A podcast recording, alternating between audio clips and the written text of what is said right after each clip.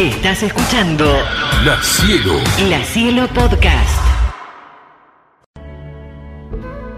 Se llama La gallina y es un cuento de la amada Clarice Lispector.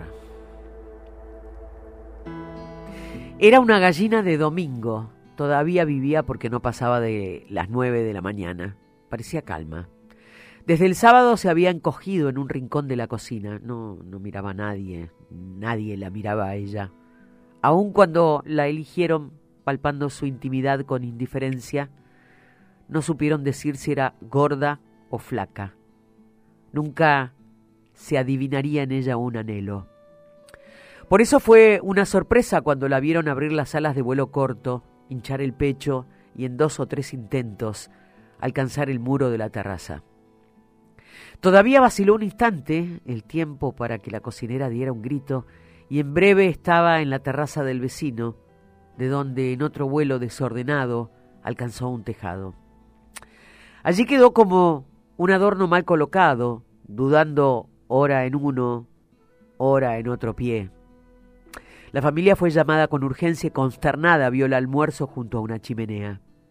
El dueño de la casa, recordando la doble necesidad de hacer esporádicamente algún deporte y almorzar, vistió radiante un traje de baño y decidió seguir el itinerario de la gallina. Con saltos cautelosos alcanzó el tejado, donde ésta, vacilante y trémula, escogía con premura otro rumbo.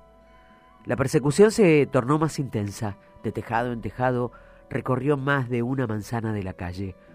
Poca afecta a una lucha más salvaje por la vida. La gallina debía decidir por sí misma los caminos a tomar sin ningún auxilio de su raza. El muchacho, sin embargo, era un cazador adormecido y por ínfima que fuese la presa, había sonado para él el grito de conquista. Sola en el mundo, sin padre ni madre, ella corría respirada, respiraba agitada, muda, concentrada. A veces en la fuga sobrevolaba ansiosa un mundo de tejados y mientras el chico trepaba a otros dificultosamente, ella tenía tiempo de recuperarse por un momento y entonces parecía tan libre, estúpida, tímida y libre no victoriosa como sería un gallo en fuga. ¿Qué es lo que había en sus vísceras para hacer de ella un zar? La gallina es un zar.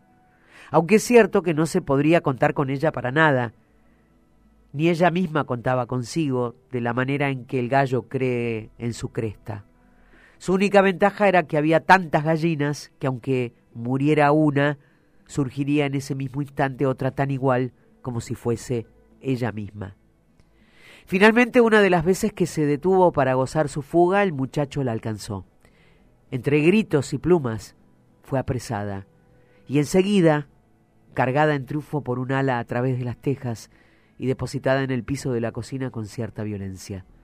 Todavía atontada, se sacudió un poco entre cacareos roncos e indecisos. Fue entonces cuando sucedió. De puro nervio, la gallina puso un huevo sorprendida, exhausta. Quizá fue prematuro, pero después que naciera a la maternidad, parecía una vieja madre acostumbrada a ella.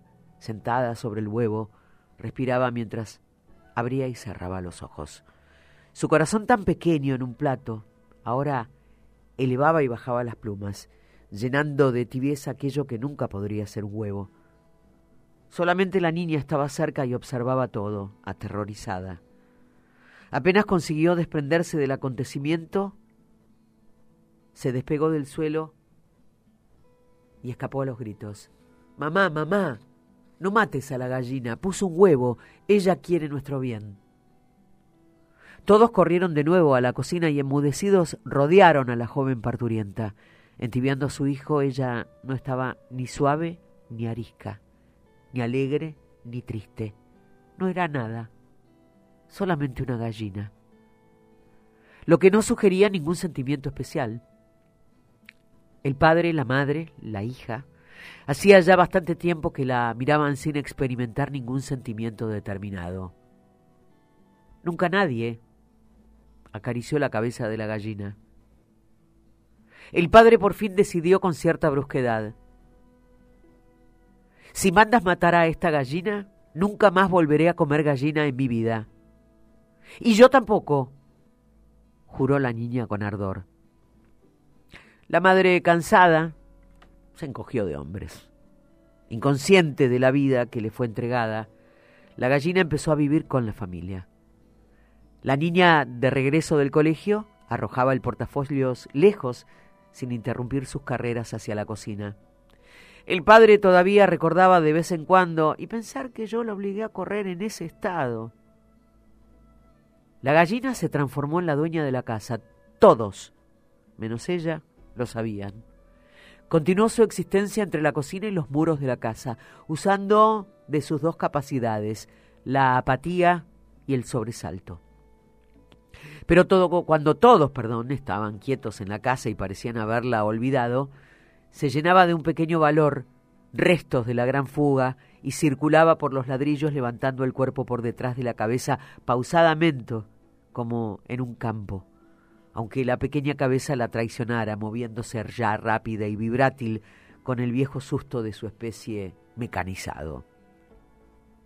Una que otra vez, al final más raramente, la gallina recordaba que se había recortado contra el aire al borde del tejado, pronta a renunciar.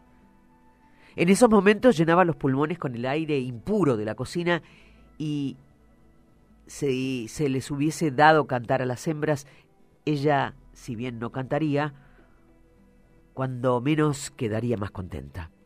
Aunque ni siquiera en esos instantes la expresión de su vacía cabeza se alteraba.